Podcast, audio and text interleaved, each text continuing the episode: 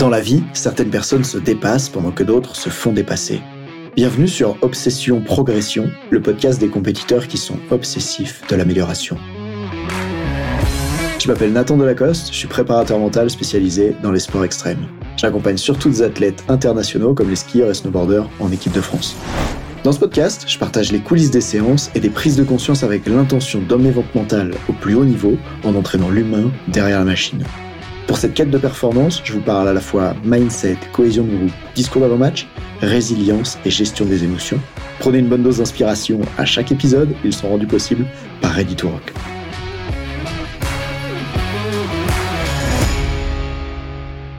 T'es un coach parfois frustré ou en colère? Écoute ce débrief de coaching. Voici un nouvel épisode dans lequel je vais décrypter un coaching individuel que j'ai eu hier pendant deux heures avec un entraîneur de basket, Michael. Si t'es coach et que les entraînements ou les matchs chez toi déclenchent des émotions que tu ne veux pas, mais comme c'est plus fort que toi, écoute bien cet épisode. Plus généralement, si t'es dans une situation qui déclenche quelque chose chez toi et que tu peux pas t'empêcher de ressentir ça, que ce soit de la colère, de la frustration ou une autre type d'émotion, parfois dans ma jeunesse ça a été de la tristesse, eh bien écoute, c'est vraiment un épisode qui est fait pour toi. Petit disclaimer avant d'y aller, les prénoms et les sports dans cet épisode peuvent être euh, modifiés de manière à préserver l'anonymat de la personne que j'ai coachée hier. Je t'invite donc à venir faire un tour dans la psychologie des coachs que j'accompagne, et en particulier de Michael que j'ai eu hier.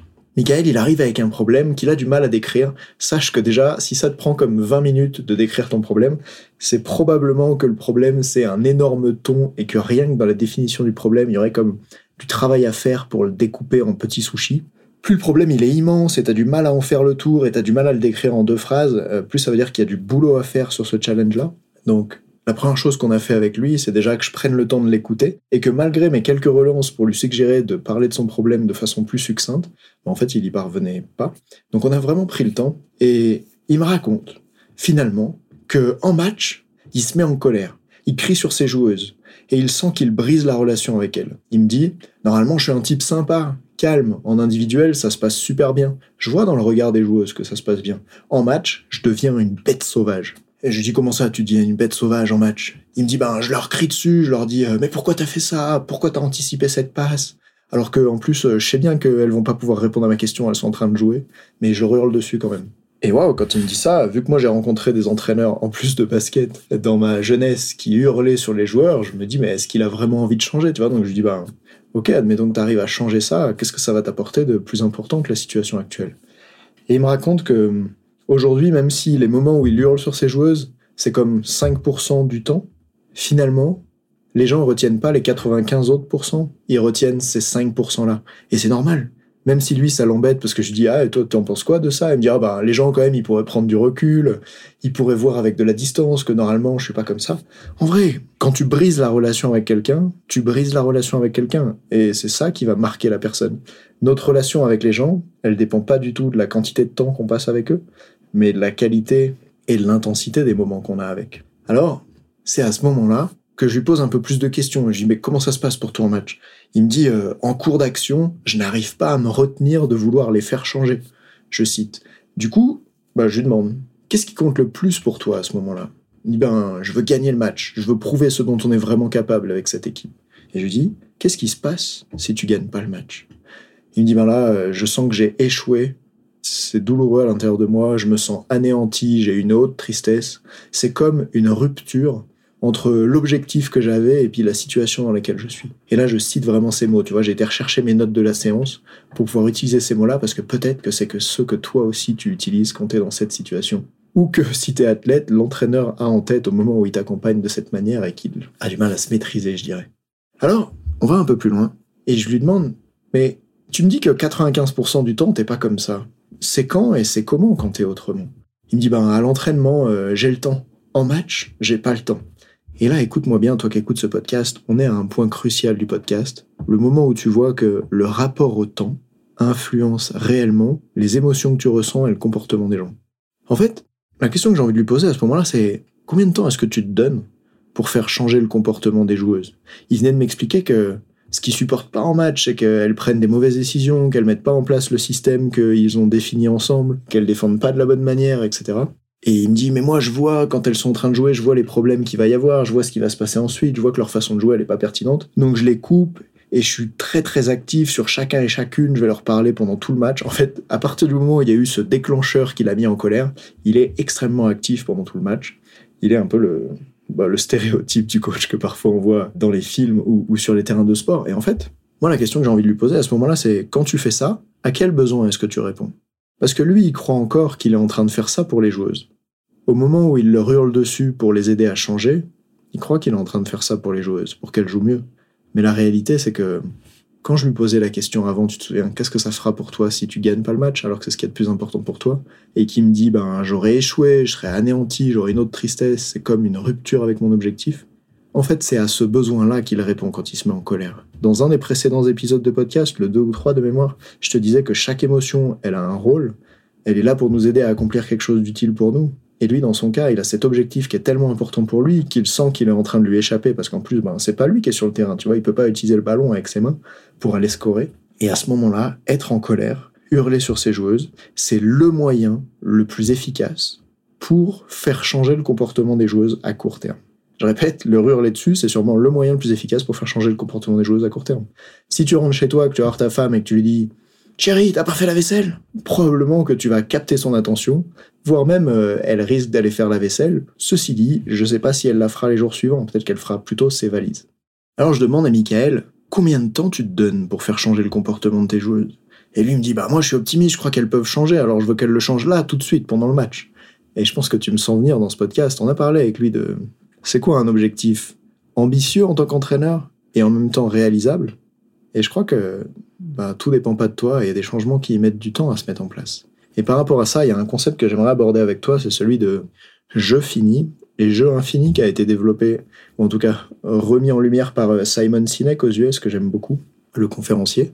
Et d'abord, pour l'introduire, je voudrais parler d'un coach de basket que moi j'ai eu quand j'étais jeune et que j'étais compétiteur en basket quand j'étais calé. Un jour, on joue un match et on est en train de perdre le match à la mi-temps. Le coach, il nous réunit dans le vestiaire. Et en fait, euh, bah, on est en train d'encaisser plein de paniers. Et il nous dit euh, Ouais, vous marquez peu et vous encaissez plein de paniers. C'est parce que eux, ils défendent en zone et nous, on défend homme à homme. Mais moi, je suis là pour vous apprendre à jouer au basket. Et pour apprendre à jouer au basket, il faut défendre en homme à homme. Jouer en zone, c'est fait pour gagner des matchs. Moi, je suis pas là pour gagner le match aujourd'hui, je suis là pour vous apprendre à jouer au basket. Et c'est fou, euh, j'ai vraiment un énorme souvenir de ce jour-là comme il y a un entraîneur qui nous a parlé pour la première fois en disant ce qui est important, c'est pas la victoire d'aujourd'hui ou la défaite d'aujourd'hui, c'est qui vous allez devenir en tant que basketteur et qu'est-ce que je vais vous apprendre en vous demandant à jouer de cette façon-là. Alors à l'époque, moi, je pouvais pas trop comprendre ça parce que moi, je voyais pas vraiment en quoi est-ce qu'on allait devenir un meilleur basketteur en jouant en homme à homme ou en zone. Peut-être qu'il aurait pu être plus clair là-dessus. Mais en tout cas, il y avait cette intention, tu vois, chez lui, de dire, je suis prêt à payer le prix de rater quelque chose maintenant pour vous emmener là où je veux vous emmener plus tard. Et ce que tu peux entendre, c'est que Michael, dont je parlais juste avant, bah lui, c'est pas son cas. Lui, il est prêt à payer le prix de briser la relation avec ses joueuses maintenant pour gagner le match tout de suite. Mais il restera quoi dans la suite de sa saison? Et aujourd'hui, cette situation-là, probablement, il m'en a parlé, qu'elle l'empêche d'évoluer au sein du club dans lequel il est, de prendre les responsabilités qu'il pourrait prendre avec son intelligence du jeu. Et c'est là où il y a ce concept de jeu fini, jeu infini qui est vraiment intéressant, c'est que un jeu fini, finite game en anglais, c'est défini par on connaît les joueurs, on connaît les règles et il y a une durée limite. Et c'est le cas du sport, en fait, c'est le cas d'un match, tu vois. Dans un match, on connaît les participants du match, on connaît les règles et on connaît la limite. Un match de foot, ça dure 90 minutes, plus le temps additionnel, puis c'est terminé. Il y a d'autres jeux dans la vie qui sont des jeux infinis. On peut gagner un match de foot, mais on peut pas gagner la santé. La santé, c'est un jeu dans lequel le but, c'est de jouer au jeu le plus longtemps possible. Et on sait pas vraiment quelles sont les règles. Dans l'entrepreneuriat, ben c'est pareil et c'est une des choses que j'aime beaucoup avec l'entrepreneuriat, c'est qu'il n'y a pas de date d'arrivée. Le but quand tu montes ton entreprise, c'est qu'elle vive le plus longtemps possible pour que tu puisses continuer de jouer au jeu de ton entreprise que tu aimes. Dans mon cas, ben, jouer au jeu, de coacher des gens, et j'adore ça. Et j'en parle après dans des podcasts comme celui-là. Et du coup, il y a cette notion qui est hyper intéressante, je trouve, c'est comment est-ce qu'on peut s'inspirer des jeux infinis pour être meilleur dans un jeu fini? Parce que certes, un match de foot, c'est un jeu fini, qui se situe dans un jeu qui n'est pas non plus infini, parce qu'une saison de football, c'est pas infini, une carrière de basketteur, c'est pas infini. Mais il y a comme une durée qui est un peu plus longue. Et je pense que l'exemple qui est assez sympa, c'est que si tu voulais vraiment progresser et prendre des gros pecs, tu vois, développer des gros muscles, tu pourrais te dire, bah, il faut que je fasse 1000 pompes. Si tu fais, ou tu fais faire à tes athlètes 1000 pompes le jour 1, ben c'est juste possible que le jour 2, ils puissent plus bouger les bras, et que le jour 3, ils aient une tendinite, Par contre, si tu disais, tiens, je vais faire 1000 pompes en un mois, regarde comment ça changerait les choses. À quel point est-ce que l'objectif, il est ambitieux et réalisable, mais surtout, dans quelle notion de temps est-ce que tu l'introduis? Et ça, c'est vraiment essentiel, parce que selon le temps que tu te donnes pour accomplir quelque chose, ça change directement les émotions que tu as. Si j'avais pas envie que dans 10 ans, euh, mon entreprise de coaching et mon niveau soit plus élevé, je serais pas en train de faire des podcasts. Là, au lieu d'enregistrer ça, je serais en train de faire des rendez-vous avec des gens pour euh, accueillir plus de clients et développer plus d'argent tout de suite. Mais c'est pas mon intention. Mon intention, c'est de devenir un meilleur coach et de pouvoir, comme à plus long terme, développer la préparation mentale en France et en francophonie pour qu'on entraîne l'humain derrière la machine. Et ça, ça passe par créer du contenu, je crois, comme celui-ci. Et donc, selon le temps que je me donne pour accomplir ce qui est important pour moi, ça va changer mon comportement. Alors, avec Michael, une fois qu'on avait mis de la conscience sur ce qui l'empêche de changer, sur l'obstacle, qu'on a parlé du, temps de ce rapport au jeu fini, jeu infini, je lui ai posé une question. Je lui ai dit, est-ce que tu es prêt à perdre des matchs maintenant pour construire de grandes joueuses et des victoires plus tard? Et là, tant que j'avais pas un oui à cette question, un oui ferme, je savais que je pouvais pas avancer. Et d'ailleurs, il m'a bien eu parce qu'il a commencé avec des oui mais. Il m'a dit oui mais dans le sport, il faut gagner tôt. Tu sais, c'est pas un jeu infini, c'est pas comme la santé. Euh, s'ils sont pas bons maintenant, ils vont pas pouvoir jouer en équipe de France plus tard, etc. Et il était en mode, ben, je dois les aider à gagner maintenant. Et qu'est-ce qui va se passer s'il n'y arrive pas? Ben, Il va se juger. D'ailleurs, je lui ai dit, c'est quoi tes critères d'un bon coaching? Et il me dit comme, bah on a gagné le match. Non, non, désolé Michael, ça c'est un critère de merde. Le problème, c'est celui de l'optimiste nocif. Il croit tellement, Michael, que ces joueuses, elles peuvent changer, elles peuvent changer vite, il croit tellement en elles, que ça l'amène à vouloir les changer tout de suite et à tout mettre en œuvre pour qu'elles changent immédiatement. La réalité, c'est que le changement, il est plus long que ça à arriver. Et est-ce qu'en tant qu'entraîneur, ton rôle, c'est de faire changer les autres Ou c'est de, écoute bien ça, créer les conditions pour que les autres puissent se changer eux-mêmes? Quand Michael, est au bord du terrain et qu'il hurle les consignes et qu'il demande aux joueuses de jouer autrement et d'arrêter d'anticiper certaines passes et de s'y prendre autrement, il est en train de vouloir les changer lui-même. Et ça, c'est un peu une façon même d'entraîner à l'ancienne, tu vois. Moi, je crois que la nouvelle façon d'entraîner, celle qui est plus pertinente, qui provoque plus d'autonomie et de plaisir chez les joueuses, c'est celle dans laquelle tu es capable de créer les conditions pour qu'elles se changent elles-mêmes. Par exemple, au lieu d'hurler des solutions, c'est de poser les questions avec une tonalité différente. Et d'ailleurs, on verra tout à l'heure quand je lui ai posé la question euh, Qu'est-ce que tu veux? Il m'a dit ben, J'aimerais bien être capable de m'exprimer comme toi, euh, avec un ton euh, différent. Et, je pense que c'est une des qualités qu'il a remarqué chez moi, c'est cette capacité à, à poser des questions qui vont faire réfléchir l'autre et faire changer l'autre. Alors, on transitionne dans cet épisode vers comme les, les key takeaways, les qu'est-ce que tu peux emmener avec toi? Et on n'est pas du tout à la fin de l'épisode parce que j'en ai plein à t'en donner. Alors écoute ça. D'abord, je vais poser la question qu'est-ce que tu veux? Et la première chose qui m'a répondu, c'est ben, je voudrais supprimer mes défauts. Et ça, euh, tout le monde le dit. Hein. Même les athlètes qui sont stressés en compétition, ils me disent euh, Nathan, euh, ce que je veux, c'est arrêter d'être stressé. Mais par quoi on va remplacer ça? Sais, je sais pas, Descartes ou je sais pas qui qui disait rien ne se perd, rien ne se crée, tout se transforme. On peut pas enlever vraiment quelque chose. Si on enlève quelque chose, il va falloir mettre quelque chose à la place. Je lui dis, ok, si on supprime ces moments où tu hurles sur tes joueuses, qu'est-ce qu'on met à la place? Et là, on a commencé à aller vers un objectif qui est plus utile, tu vois, un objectif avec un verbe d'action dedans et un objectif qui contient ce qu'il veut faire. Il me dit, je veux transmettre du calme, utiliser comme un ton, une sonorité qui construit la relation et aide vraiment la personne. Là, je vais glisser une petite boutade, je dis, ah, donc, tu es d'accord pour dire que tant que tu es en colère, tu peux pas transmettre du calme. Si t'as pas d'argent, tu peux pas en donner à quelqu'un. Si t'as pas du calme à l'intérieur de toi, tu peux pas en transmettre à quelqu'un d'autre, n'est-ce pas? Là, on était d'accord là-dessus.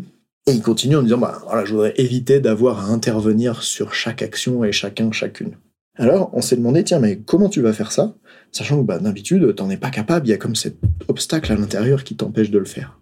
Et il avait du mal à se projeter, à s'imaginer en match en train de faire différent. Et ça, ça arrive très souvent chez les gens que j'accompagne, que ce soit les athlètes ou les entraîneurs, qui ont vécu les difficultés qu'ils vivent depuis si longtemps que c'est dur de s'imaginer sans. Et pour ça, une méthode qui marche super bien, c'est de les faire modéliser à travers le regard de quelqu'un d'autre. Par exemple, là, la question que je vais poser, c'est Ok, euh, tu m'as dit que ça serait cool pour toi d'entraîner l'équipe de France un jour. Imagine, il y a un sélectionneur de la Fédé qui est là, comme le directeur de la Fédération française de basket. Il est dans le, dans les tribunes. D'après toi, qu'est-ce qu'il voudrait te voir faire? Et là, il me dit, ben, il voudrait me voir communiquer avec un certain ton. Il voudrait me voir faire de l'économie de la parole, arrêter de crier tout le temps et de donner des consignes sans arrêt, leur parler moins pour dire des choses plus importantes. il voudrait me voir créer un environnement capacitant. Parce que évidemment, d'habitude, quand il hurle sur ses joueuses, c'est quand même pas les joueuses dans les temps morts qui vont lui proposer des changements à faire sur le terrain, des changements de système de jeu, des changements de stratégie, des initiatives. Quand tu te fais démonter, et j'imagine quand tu es une femme et que tu te fais démonter par un homme, ben t'as peur et tu te tais et t'es au bord du terrain et en fait tu crées plus d'initiative. Donc il y a ce truc important où il me dit voilà je voudrais pouvoir communiquer avec un certain ton, je voudrais pouvoir économiser la parole et créer un environnement capacitant. Déjà c'était trois axes super intéressants pour lui parce que ça c'est comme facile à mettre en œuvre. Imagine l'entraîneur, il est au bord du terrain et il a une chose sur laquelle se concentrer, c'est avec quel ton est-ce que je communique. Comme si ce qui devenait important, c'était moins maintenant de passer les consignes, parce qu'il venait de comprendre que de toute façon, toutes les consignes qui passent, le moyen avec lequel elles passent brise la relation avec le joueur, empêche à court, à moyen ou c'est sûr à long terme de créer le changement qu'il veut. Et c'est à ce moment-là que tu peux te concentrer sur une chose, communiquer avec un certain temps. Je vais donner un exemple, j'ai dit, si tu veux, si vraiment c'est dur pour toi, tu pourrais même avoir un tableau dans lequel tu écris dessus et à chaque fois tu lèves le tableau au-dessus de tes bras pour passer au-dessus de ta tête pour passer la consigne. Parce que comme ça, tu pourras plus utiliser ce ton colérique, tu vois. Et euh, c'est un truc qui est assez génial, c'est que dans l'écriture, on peut très difficilement transmettre sa colère, surtout qu'il n'y a pas d'émoji euh, comme sur Messenger. Donc, c'est pour te dire à quel point tu vas changer cette façon de communiquer, elle peut être utile pour lui. Et changer ce qu'il y a de plus important pour lui, c'est l'aider à changer ses comportements et ses relations. Si ce qui avait de plus important pour lui auparavant, c'était de gagner le match, alors la stratégie qu'il employait, de crier sur ses joueuses pour qu'elles changent, elle était juste idéale en fait. C'est celle qui, à court terme, allait les amener à changer le plus tôt possible. Et c'est pour ça que maintenant j'ai hâte de savoir comment ça va se passer pour lui. La séance c'était hier et il y a le prochain match qui arrive, je crois, le week-end prochain. Probablement qu'au moment où cet épisode sortira, j'aurai déjà des nouvelles de lui. Tu peux m'envoyer un message, par exemple sur Instagram ou à nathan pour savoir comment ça s'est passé depuis. Je me ferai un plaisir de te répondre. C'est possible avec lui que j'ai besoin comme d'une séance supplémentaire pour calmer le déclencheur. Euh, des fois dans la vie, il y a des choses qu'on comprend et que pourtant on n'arrive pas à faire changer. Par exemple, moi, bah, quand j'avais encore, euh, ouais, quand j'avais encore 25 ans, à chaque fois que je croisais un chien dans la rue, j'avais immédiatement peur, comme si cet état interne en moi, la peur venait. À chaque fois que je voyais un chien, même si euh, je voyais bien que le chien, il allait pas me mordre, en même temps, il, me voyait quand même souvent dessus. Et un jour, grâce à une technique de PNL, de programmation neurolinguistique, j'ai pu comme éteindre ce déclencheur-là. Il y avait eu un apprentissage dans ma vie que j'avais fait quand j'avais, je crois, 11 ans, où un chien m'avait couru après. Depuis, j'avais appris que les chiens, c'était extrêmement dangereux. Et depuis, même si mon niveau de pensée autour de ça avait changé, bah, il y a comme ce déclencheur qui peut toujours être présent. On a dans la vie des déclencheurs qui sont comme ça présents pour nous et qui peuvent déclencher des états internes dont on ne veut pas. Pour certains, c'est quand ils vont chez le dentiste, je sais pas. Et ça, ça peut mériter une séance spécifique sur ce sujet-là pour comme éteindre le déclencheur, faire en sorte qu'il n'y ait plus de lien de cause à effet entre voici un déclencheur, voici l'état interne que ça provoque chez moi ceux qui sont formés en hypnose ou en PNL, euh, ça vous parlera. En tout cas, pour ce coach Michael, j'espère ici t'avoir aidé, si t'es entraîneur et qu'il y a de la frustration comme ça pour toi, à voir que si tu changes qu'est-ce qui est le plus important pour toi, et tu changes dans quel temps est-ce que tu es prêt à l'obtenir, alors tout change. Et les solutions qu'on a vues ensemble avec Michael, celles où il a proposé, tu vois, de communiquer avec un certain ton, économiser la parole et tout ça, c'est des solutions qu'il pourrait trouver tout seul à partir du moment où il s'attache au principe de préparation mentale que j'ai décrit là-dedans, qui est c'est quoi le plus important pour moi et c'est quoi le temps que je me donne pour obtenir ce que je veux. Je vais répéter celle-ci. Combien de temps est-ce que je me donne pour obtenir ce que je veux? Quand tu changes ça, tu changes tout. Salut.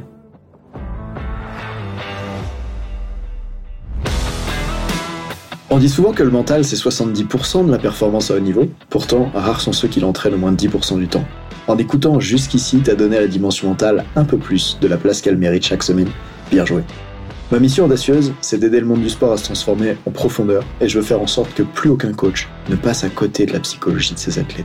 C'est pour accomplir ça que je crée une tonne de vidéos sur YouTube et des épisodes comme celui que tu viens d'écouter. Alors, je vais pas te demander d'inscrire de force tes amis au podcast, et en même temps, si tu peux en parler à quelqu'un qui va l'adorer, quelqu'un qui ça serait utile, ta recommandation, elle signifie beaucoup pour moi. Si chaque auditeur en parle juste à deux autres, L'année prochaine, on sera des milliers de fois plus nombreux avec l'obsession progression. Salut